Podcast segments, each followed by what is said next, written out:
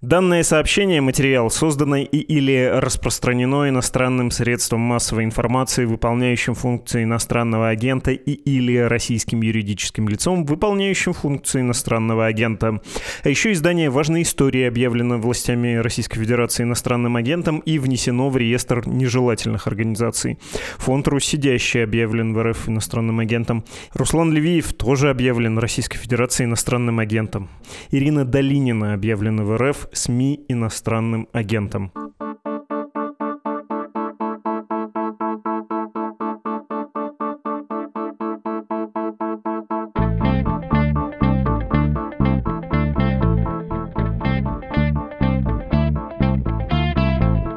Здравствуйте, это «Что случилось?» Подкаст о новостях, которые долго остаются важными. У микрофона Владислав Горин. Сегодняшняя тема звучит так.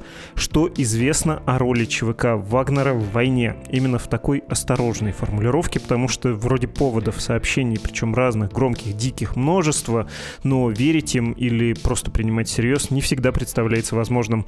Очень густая эта дымовая завеса пропаганды, даже такого сатанинского маркетинга, направленного на привлечение рекрутов ЧВК, в том числе из колоний, в первую первую очередь из колонии теперь. Но почему бы не попытаться в этом дыму что-то разглядеть? Попробуем.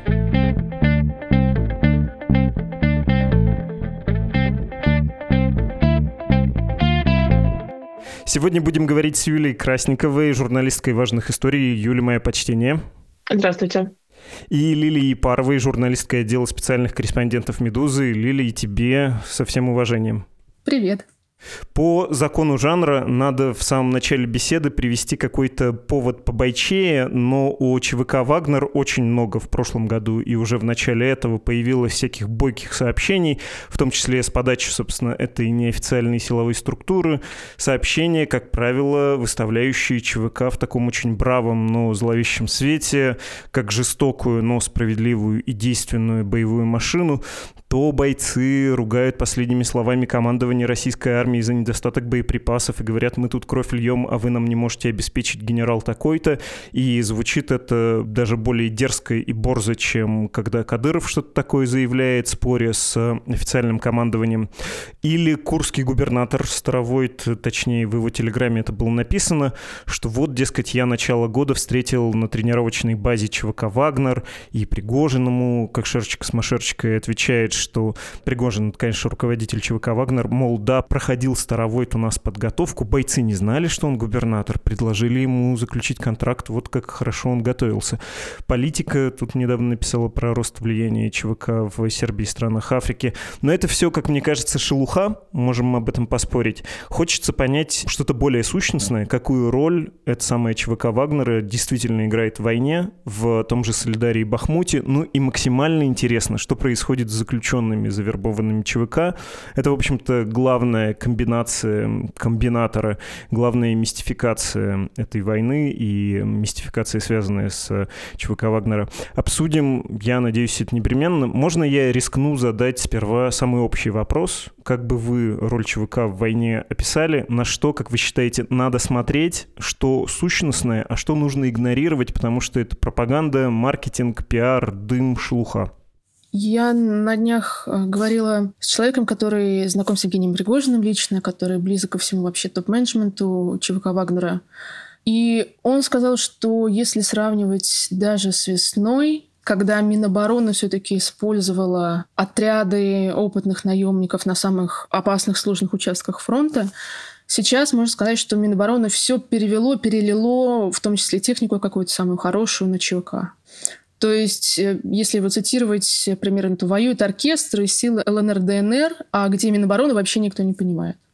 У меня сразу же возник контраргумент, что вообще-то Минобороны, она потеряла всех своих людей еще в первый месяц. То есть там были люди, ветераны армии, которые с тех пор там уже работали в ЧВК, Редут, которые, когда в первую командировку тоже весной отправились в Украину, а после первой побывки они вернулись в Москву, мы как-то созвонились, и они в ужасе, практически со слезами на глазах говорили, что, Лиль, понимаешь, вот ВДВ, как рода войск, больше не существует вообще. Все ребята полегли, они там вот в украинской земле лежат. Мой контраргумент, что просто люди, может быть, у Минобороны закончились, не сработал.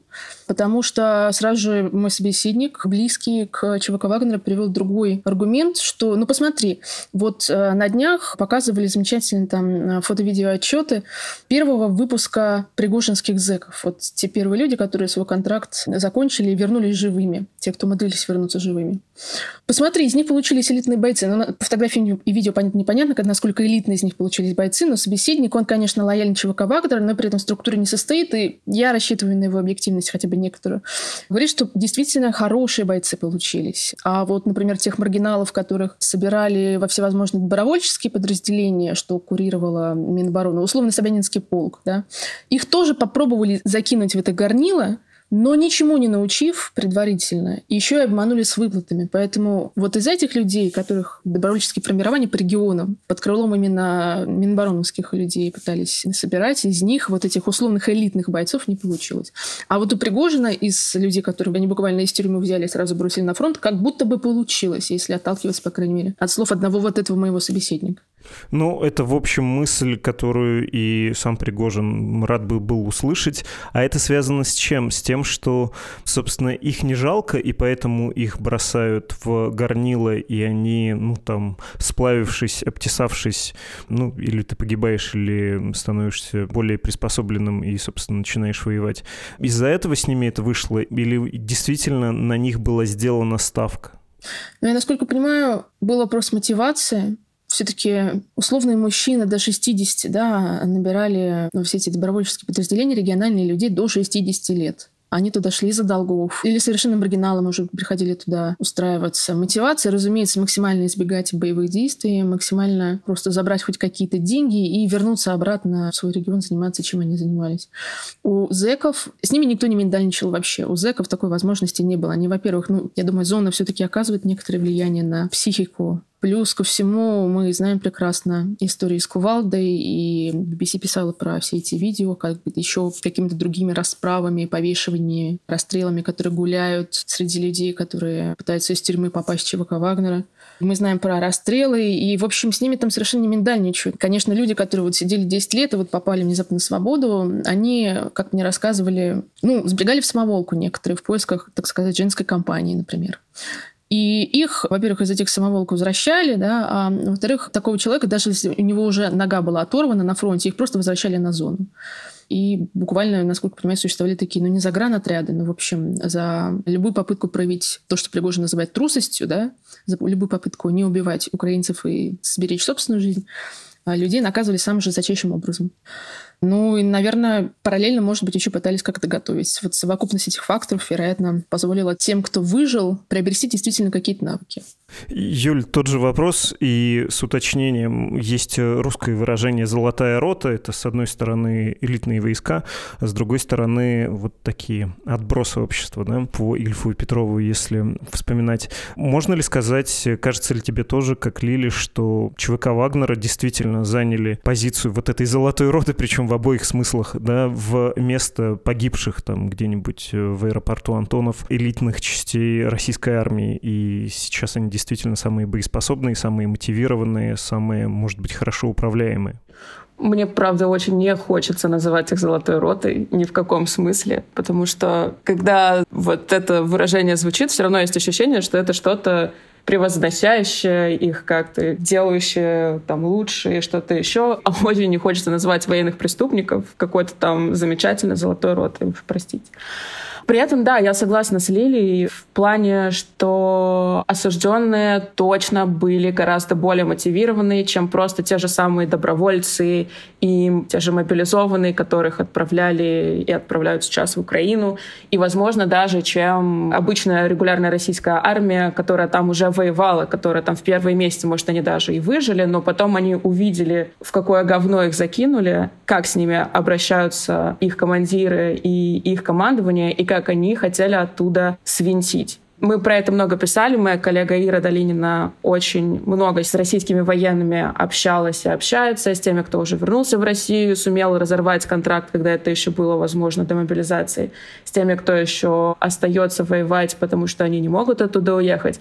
И там я бы не говорила, что у них есть какая-то мотивация. Возможно, у них там появилась другая мотивация — отомстить за погибших сослуживцев, друзей.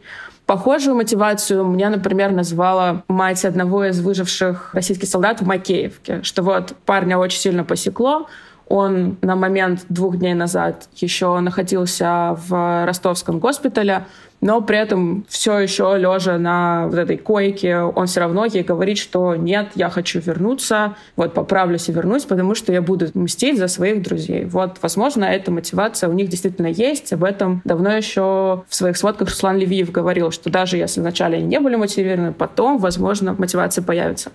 У осужденных мотивация была сразу, потому что они почему-то сразу поверили, что если даже они не вернутся, то они хотя бы заработают денег для своей семьи, в зависимости от того, сколько времени там они проведут.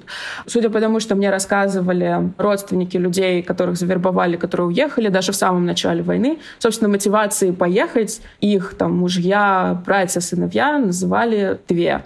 Первое — это вот мне там еще сидеть два, три, еще сколько-то лет, а я уже отсидел сколько-то, и я не хочу еще больше времени проводить в российской колонии. И для меня, для него, в смысле, это шанс вот попробовать скостить этот срок, потому что он там на УДО не рассчитывает, на пересмотр дела не рассчитывает, но почему-то верит Пригожину и в обещание, что он вернется. И надеется на какую-то вот эту удачу, что вернуться получится. А вторая мотивация — это, собственно, деньги, потому что, как мне, значит, цитировали одного из этих мужчин, что вот я всю жизнь там был таким проблемным элементом нашей семьи, а здесь я наконец-то могу принести пользу, заработаю вам на дом или на квартиру, или там на учебу ребенку или еще что-то. И поэтому они идут и воюют. Дальше уже вопросы, насколько это меняется, потому что есть примеры, когда молодой человек, ему, значит, лет 25, он был как раз в первой группе из тех, кого из Питера вербовали, он сначала типа вообще не собирался, потом вот его зарядила эта речь Пригожин или там не Пригожин, в общем, вербовщиков, которые приезжали. Вначале не было понятно, ездит ли лично сам Пригожин, кто-то перед ними выступал. Но когда он туда приехал, он понял, что вообще там никакой радуги нет, никаких единорогов и ничего. Это война, это жестко, это страшно. И, собственно, его главной целью было дожить эти шесть месяцев, чтобы надеяться, что он вернется.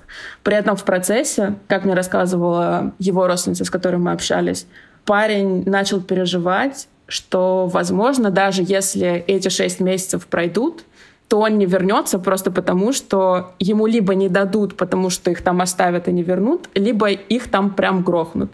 И они на полном серьезе обсуждали между собой, что они готовятся к тому, что их убьют. Но он оказался счастливчиком, и как раз в той группе вернувшихся с фотографией, которая везде разошлась, вот он там был. То есть здесь как бы история хорошо закончилась, насколько это возможно. При этом, опять же, как мне передают, общаться ни с кем он не будет, не планирует, не собирается с журналистов, по крайней мере сейчас, а, потому что им угрожают, и угрожают, естественно, убийством, по страхам смерти, причем не только его самого, но и семьи. То есть здесь вот как бы сфера влияния очень высокая. И Учитывая пиар-компанию, которую Пригожин вел все это время, когда он наконец-то уже раздианонился и всем уже признался, что да, и ЧВК мое, и все мы это делаем, несмотря на то, что все это отрицал, опять же, судя там по комментариям заключенных, которые присутствовали при вербовке, но сами не соглашались и до сих пор находятся в колониях, они все говорили, что да, мы, например, видели видео с убийством того же Нужина, которому как раз голову кувалды разбили.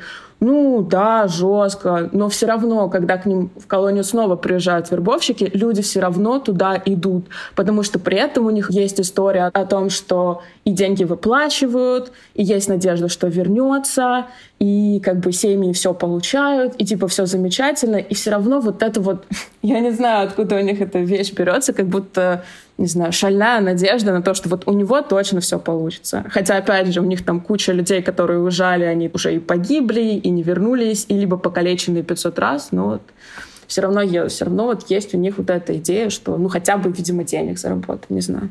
Не могу я их понять все эти полгода.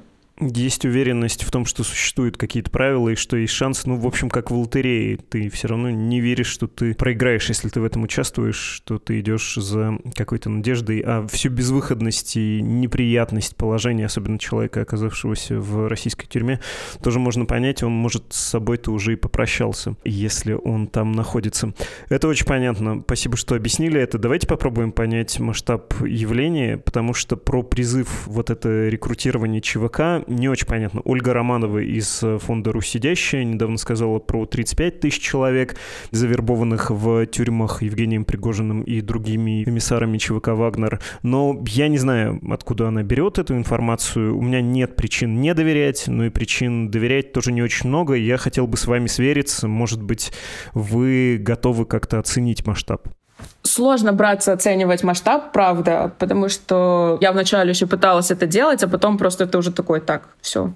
Потому что все, что у нас есть для какой-то оценки, это цифры, которые приводят в своих там публикациях. Например, тоже ГУЛАГу нет, потому что когда Осечкин пишет на почту, он это публикует, и там обязательно обычно есть какая-то приписка, что вот завербовались там, не знаю, 150, еще сколько-то человек. Можно оценивать так, но при этом нужно разделять, что вот есть в целом завербованное количество людей, а есть вывезенное количество людей, и они не всегда совпадают. И бывает так, что даже если человек уже заполнил все заявки, и, там полиграф прошел, и вот он уже там на чемоданах, он на этих чемоданах мог провести какое-то количество дней, и там из колонии могли и в две ходки вывозить людей. Поэтому, возможно, здесь можно говорить о том, что цифры Романовой оценочные могут быть близки к правде, но это, опять же, как бы общее. Не факт, что их всех уже вывезли. Там, например, в Рязанской колонии, откуда как раз был нужен из той самой, вот он уехал воевать, по-моему, в августе, и где-то по осени в колонию приехали еще раз, причем несколько раз приезжали вербовщики. Сначала говорили, что от Минобороны, потом что от Вагнера, потом что снова от Минобороны. И люди ждали, что их вывезут, и они хотели поехать с Министерством обороны, потому что это они там либо хотели защищать родину, они так это себе представляли, потому что они в целом и в армию хотели пойти, но не сложилось. Это красная колония для бывших сотрудников чего-нибудь, каких-нибудь структур и им нравился вот этот вот факт, что теперь Минобороны за ними приехала. И их вывезли, но там спустя какое-то количество, достаточно продолжительно, пару недель точно они ждали. Но в итоге они уехали с Вагнером, как потом выяснилось. В итоге списки либо передали, либо на самом деле это выбывал Вагнер. Там уже сложно из родственников выуживать эти детали, потому что они сами плохо понимают, как это на самом деле происходило. Но да, как бы нужно разделять точно, что вот может быть цифра завербованных, при этом в них еще есть цифра тех, кого уже увезли и кто еще остается. Возможно, она завышена, а возможно, нет. Точно пока сказать нельзя. Я вообще не уверена, что когда-либо мы сможем точно это оценить, потому что у Романова еще была такая идея, мне кажется, она достаточно прикольная в том, что вот в каких-нибудь колониях могут быть сидельцы с большими деньгами, которые под видом того, что его забрал Вагнер, на самом деле он просто дал на лапу начальнику колонии, и его, ну, скажем так, списали. И он просто вышел на свободу, нигде не отсвечивает, куда-нибудь уехал. Но вот по каким-нибудь спискам, если они все-таки где-то существуют, он уехал Вагнер, по факту в колонии его нет, и вот куда его записывать? Такой такой пропавший без вести и оказавшийся на свободе человек. Это мы тоже, мне кажется, не посчитаем. Возможно, никогда. Возможно, когда-нибудь. Лиль, есть у тебя осуждение по поводу масштаба? Я по цифрам тоже, к сожалению, ничего сказать не могу. Не решусь даже верхнюю планку назвать, но уверена, что вербовка среди заключенных расширяется, причем верно на целые регионы. Вот мы недавно узнали из сообщений украинской стороны, которые были подтверждены позднее Ольгой Романовой на следующий день, что в Чечне теперь происходит вербовка заключенных. Плюс ко всему мне рассказывали вот буквально на этой неделе, что ЧВК «Редут» тоже теперь стала подключать зэков к своей работе. А ЧВК «Редут», я вот прямо в последнюю очередь ожидала услышать, что они начнут заниматься заключенными, потому что ЧВК «Редут» — это ЧВК, известная своими теснейшими связями с Министерством обороны. В кавычках «теснейшие связи», по сути дела, это действительно и есть, особенно вот после 24 февраля, это буквально стало просто Минобороны, как рассказывали нам множество собеседников. Не исключаю, что, может быть, то, о чем говорит Юля, да, что в какой-то момент приезжали люди, представляющие Минобороны, может быть, на самом деле эти люди люди приезжали от ЧВК «Редут». В принципе, они имеют полное право, наверное, Минобороны представляться. Действительно, ЧВК «Редут» Минобороны очень близки. Но я бы ожидала, наверное, от непосредственно военных некоторые опаски при вербовке заключенных. И теперь я вижу, что, видимо, в этом месяце Минобороны решила тоже заниматься зэками. Почему нет? Поэтому, наверное, масштабы будут только расти расти расти, пока, может быть, заключенные не закончатся в России. Не буду никак комментировать твое подающее какому-то афоризму замечание. Как устроено внутри ЧВК Вагнера управление заключенными, которые были рекрутированы? У нас, в общем, был выпуск про ЧВК Вагнера уже несколько недель тому назад, и про это пишут многие издания. Мне проблематично оценить, на что такие авторы опираются, хотя звучит логично. Как это представляется, опираясь вот и на наш подкаст, и на тексты коллег, что в этой войне в ЧВК Вагнер есть кадровый постоянный состав, офицеры, условно, сержанты, квалифицированные проверенные люди, и их более-менее берегут. А есть рядовой состав, те самые заключенные, их могут и так в бой кинуть, что потом, каждый может этот снимок погуглить, они будут лежать десятками в чистом поле среди воронок, заполняя собой все пространство кадра на такой холодной зимней украинской земле. Это так и работает по вашей информации, по вашим впечатлениям от общения с источниками? Никого там не берегут и никогда не берегли. Если мы говорим про условных взводных, я не знаю, офицеров, начиная с среднего звена офицеров, дальше уже командиры отрядов, да, не знаю, там Ратибор, там, Трошев, условно, топ-менеджмент э, ЧВК, понятно, их берегут. Они уже никуда не денутся. Если они попытаются, мне кажется, просто слиться из этой структуры, ничего у них не получится.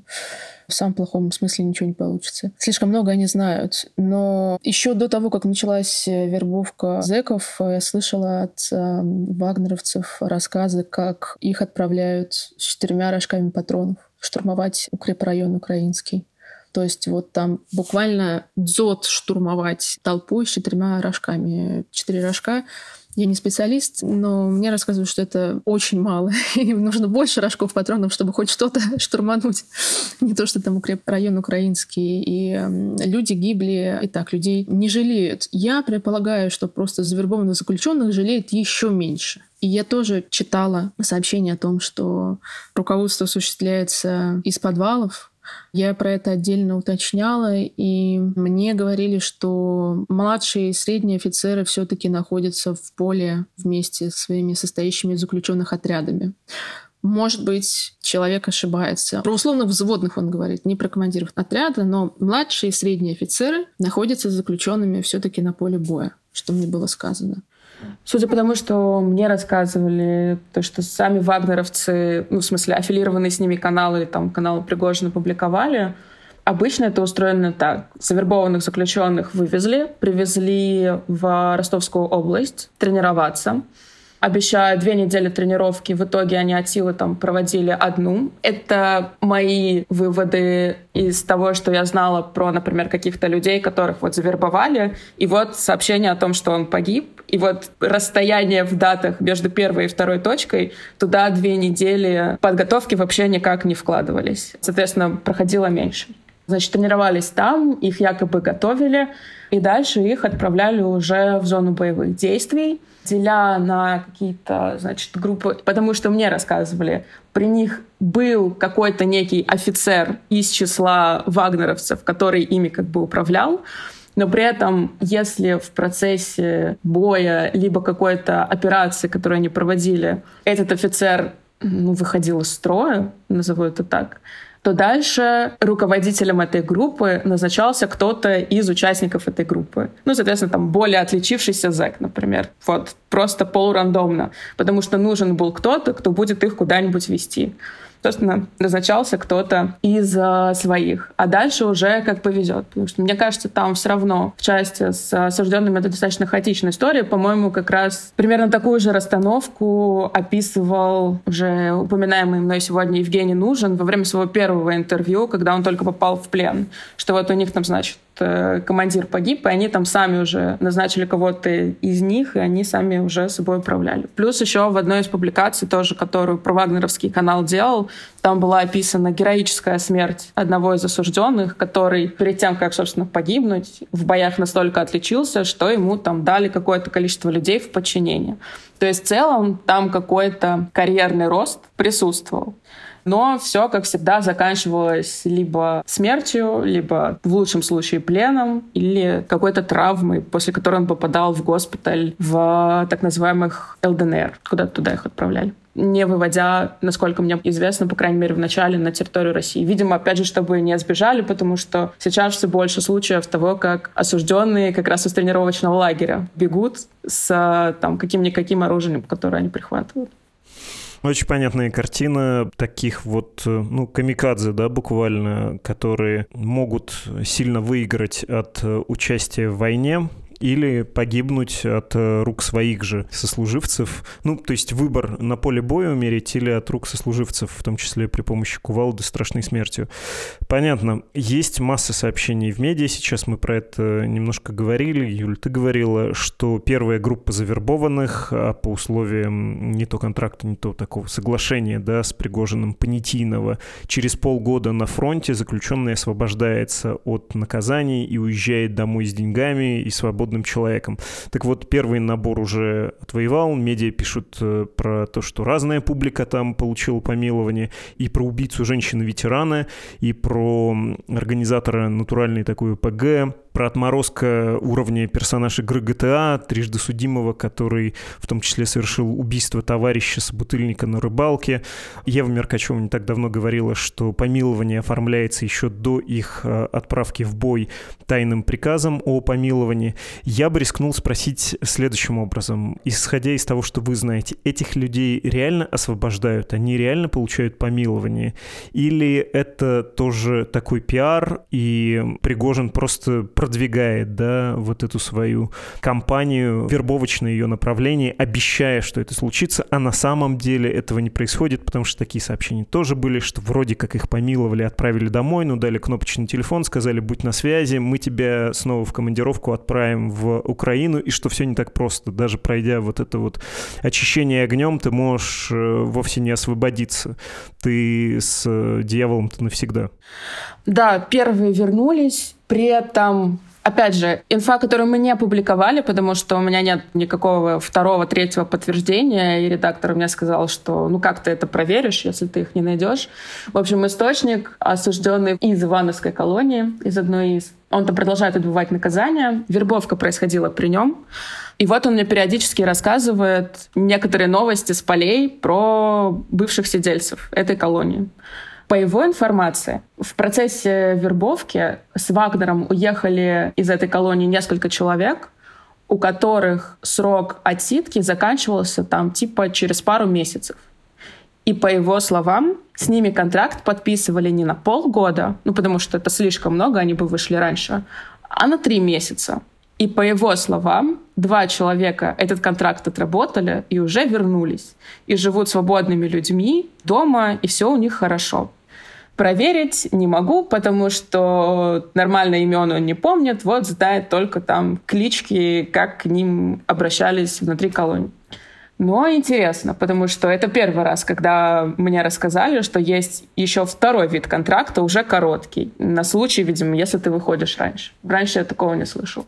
По поводу тех, кто полгода провел ну да, если придираться к датам, то они чуть-чуть больше там провели, потому что полгода там где-то декабрь должны были истечь, потому что увозили их первую группу как раз в районе 6 июля из Питера. И при этом, если вы смотрели видео, которое публиковал РИА Новости, и там РИА Фан, по-моему, тоже, то очень многие там говорили, что мы вернемся, конечно, сейчас мы немножко дома отдохнем, и мы соберемся и обратно поедем воевать. Здесь уже вопрос, насколько это их собственное решение, в плане, что они такие, так, я счастливчик, у меня там, значит, какой-то, не знаю, ангел-хранитель. Предполагаю, что многие из них верят в некую какую-нибудь религию. Что вот, значит, все, я такой бессмертный, классный, поеду еще заработаю денег, раз я уже заработал. Вообще не исключаю такого варианта.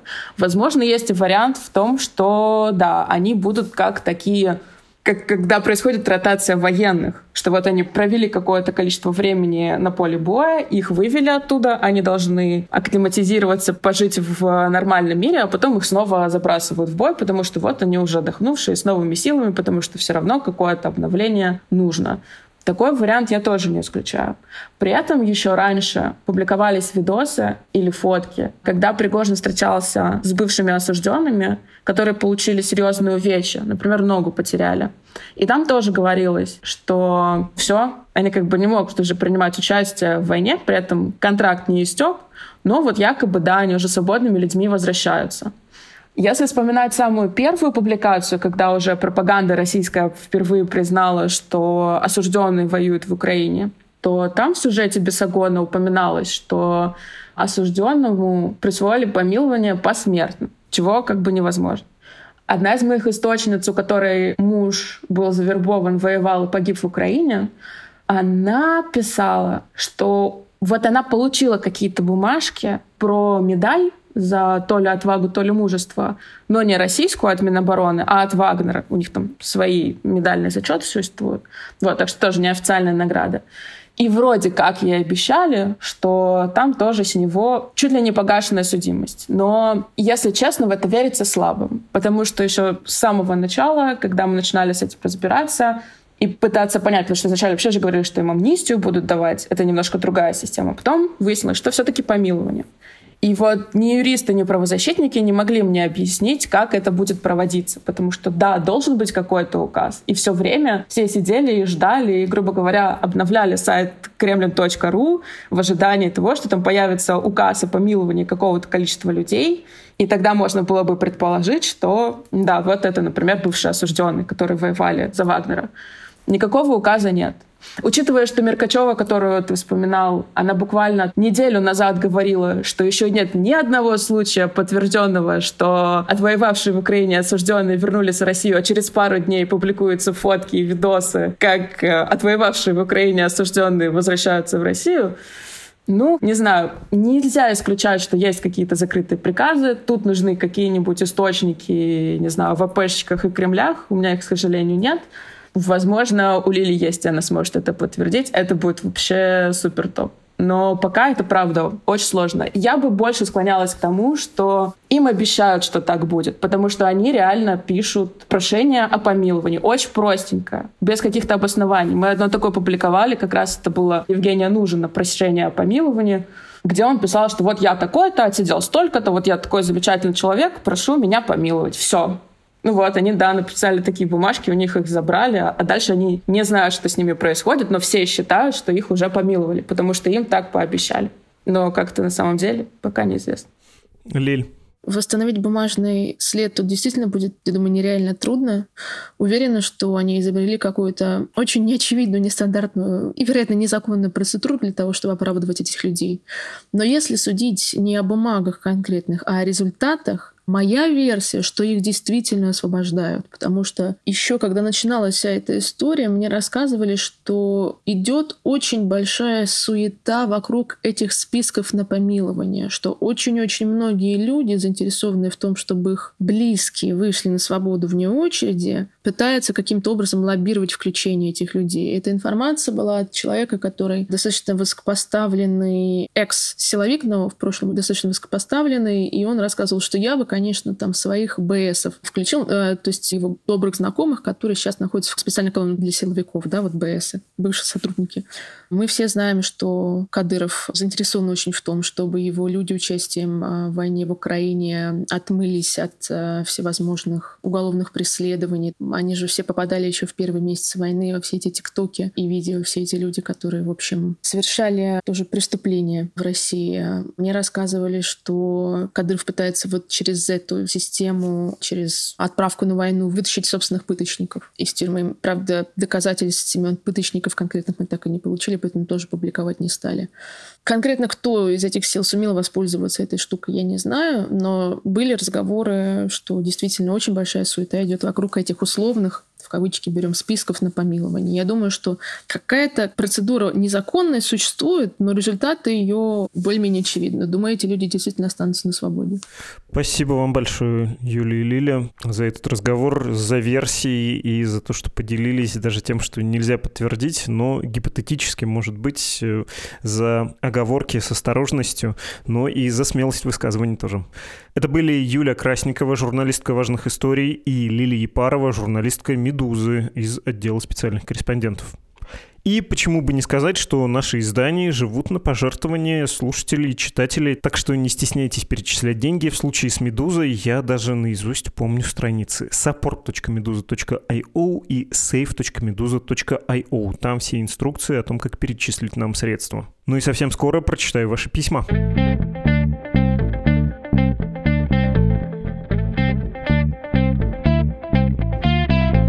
Адрес электронной почты подкаст собакамедуза.io. Сюда вы пишете, а я его открываю и читаю, что вы нам написали. Катерина прислала письмо с массой комплиментов, но главный оформила в виде картинки мема с мордой волка, естественно, и надписью «Не тот эксперт, кто волк, а тот волк, кто Дмитрий Кузнец». Смайликами улыбается вам, дорогая Катерина, в ответ Дима Кузнец. Я ему послал это сообщение, и он из отпуска ответил, улыбаясь, так что вам от него считайте привет. Евгений написал письмо про выпуск о завоенной российской эстраде. Был у нас такой в каникулы, самый первый, в общем-то, выпуск 2023 года. Евгений пишет, в совместном с Денисом Бояриновым выпуске вы отметили немало современных исполнителей, использующих текущую трагичную для всех нас повестку в качестве платформы для создания песен, лично у меня вызывающих чувства, сопоставимые с вашими. Однако, как мне кажется, вам любопытнее исследовать именно тех музыкантов, артистов, композиторов, художников, кто в словах и музыке искренне рефлексирует, пусть порой это искренне искренность может быть нам с вами не близка. В связи с этим хотелось бы спросить, намеренно ли вы обошли стороной исполнителя Хаски, в особенности с его свежим треком «Бог войны» и с тем фактом, что Дмитрий Николаевич Кузнецов, его настоящее имя, чуть ли не уехал в зону боевых действий. Если же вы попросту упустили из виду или вам не хватило времени во время последней записи, будет очень любопытно послушать ваше личное мнение или совместный с Денисом анализ в выпусках последующих. Про Хаски много писали после того выпуска, логика примерно такая, хотелось взять каких-то наиболее выпуклых, может быть, даже карикатурных, лонглист был огромным. Мы сокращали, приходилось это слушать. Я, как человек, который музыку вообще-то слушает так себе, нет у меня автомобилей и нет такой ситуации. Когда у меня только руки были бы заняты и хотелось бы еще ради развлечения занять уши, в общем, не просто пришлось, мог что-то упустить. Ну, Хаски, Хаски, Хаски довольно талантливый. Так что да, ваш вариант про упустили, он совершенно правильный, хотя, подозреваю, примерно такое же было бы о нем мнение, как, ну, скажем, о Чечене Чечериной не согласны, но произведение все-таки от души талантливое, пусть и душа лежит в какую-то не ту сторону. Если той стороной считать, конечно, гуманизм и человечное отношение к другим особям нашего с вами вида. Кстати, после того выпуска было еще много предложений посмотреть на украинских авторов, исполнителей, с той стороны исследовать творчество, ну и антивоенные песни российских исполнителей. Надо подумать, есть ощущение, что тут не будет некоторой неожиданности, потому что вот в том выпуске про эстраду вот фальшиво, вот фальшиво, вот фальшиво, а тут не совсем фальшивый или вовсе не фальшивый человек искренне ратует за смертоубийство и смотришь на это, слушаешь это и ловишь себя на мысли, что вообще-то человек, хотя и говорит, что он за войну, но звучит так, как будто он тоже против нее. В общем, там было, кажется, больше сложностей в той теме с Z-исполнителями, чем могло бы быть выражено в подкасте о творчестве людей, выступающих против войны. Не забывайте писать нам письма, и я напоминаю, что это был подкаст «Что случилось?» о новостях, которые долго остаются важными. Завтра вернемся. Счастливо! Счастливо!